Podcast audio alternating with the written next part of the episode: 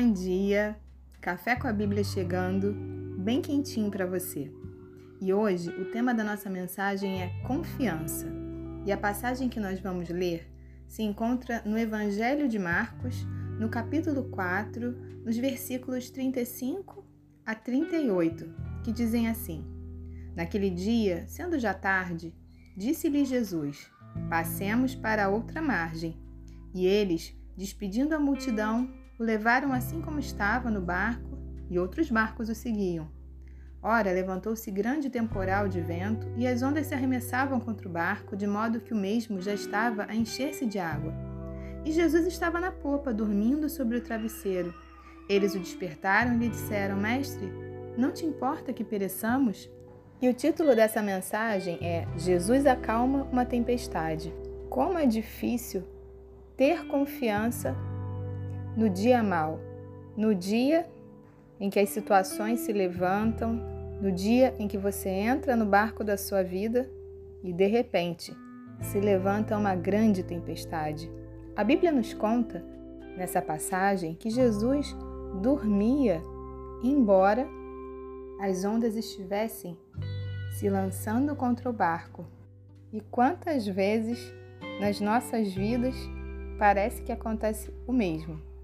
Parece que Jesus está dormindo, parece que ele não se importa, que ele tem outras coisas para fazer, outros filhos para cuidar, que talvez o nosso problema não seja tão importante assim. A palavra confiança tem a sua origem no latim considere, que significa acreditar plenamente, com firmeza, ou também sentimento de quem confia, de quem acredita na sinceridade de alguém. Como confiar num Deus que estava dormindo no meio de uma situação em que o barco estava quase afundando? A Bíblia diz que os discípulos ficaram desesperados, que eles despertaram a Jesus e perguntaram a ele: Mestre, não te importa que pereçamos? Aqueles homens deixaram que o desespero tomasse conta deles.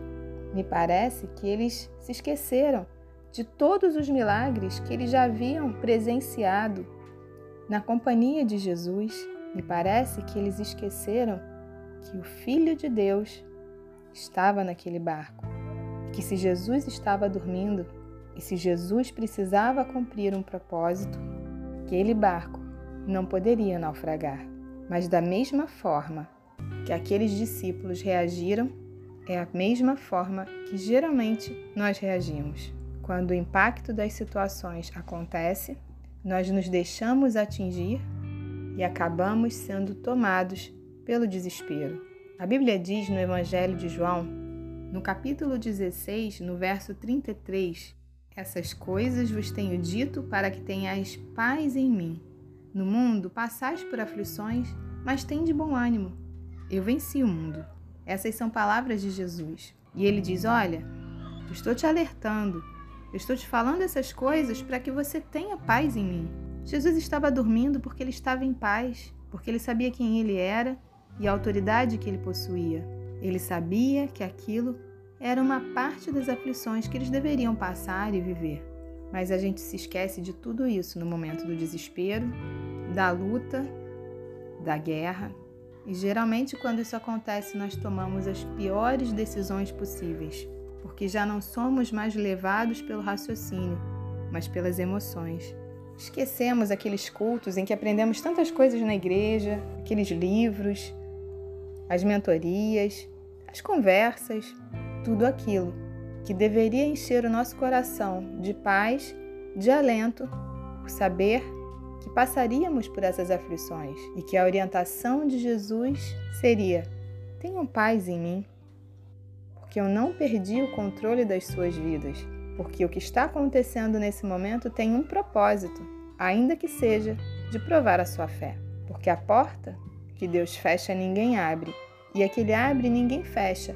E a pessoa que tem a sua vida nas mãos de Deus sabe que o sim na sua vida vem de Deus e o não também, porque nós conhecemos o agora, mas Deus conhece o amanhã ele conhece o nosso futuro.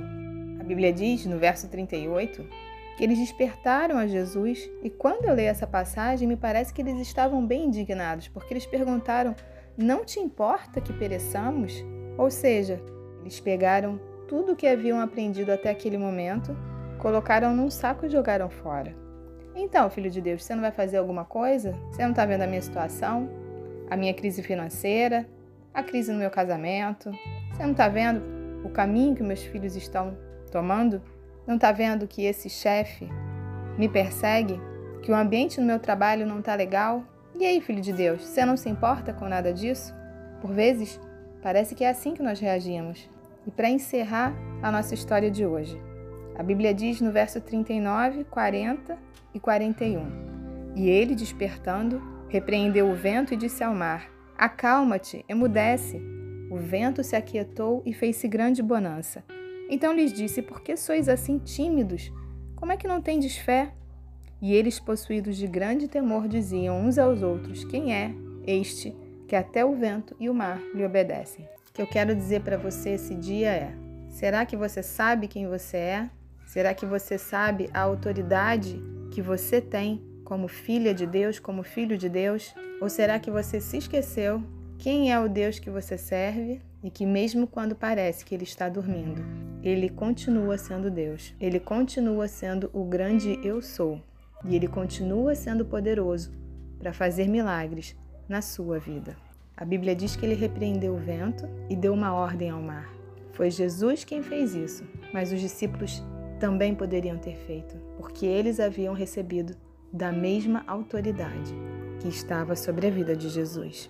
Lembra lá no início que eu falei o que significa confiança? Significa acreditar com firmeza, significa acreditar plenamente naquele Deus, nesse Deus que é poderoso para fazer infinitamente mais do que tudo quanto você tem pedido ou pensado, conforme o seu poder que opera através das nossas vidas. Esse é o Deus que você serve. A Bíblia diz que fez-se grande bonança. Então, o que você está esperando? Será que Jesus não está dormindo porque ele sabe que você tem autoridade para ordenar ao vento e ao mar para se aquietarem? Esse momento na tua vida, que você encha seu coração de fé nesse dia, para que você viva muito além do que você já imaginou. Um grande beijo para você.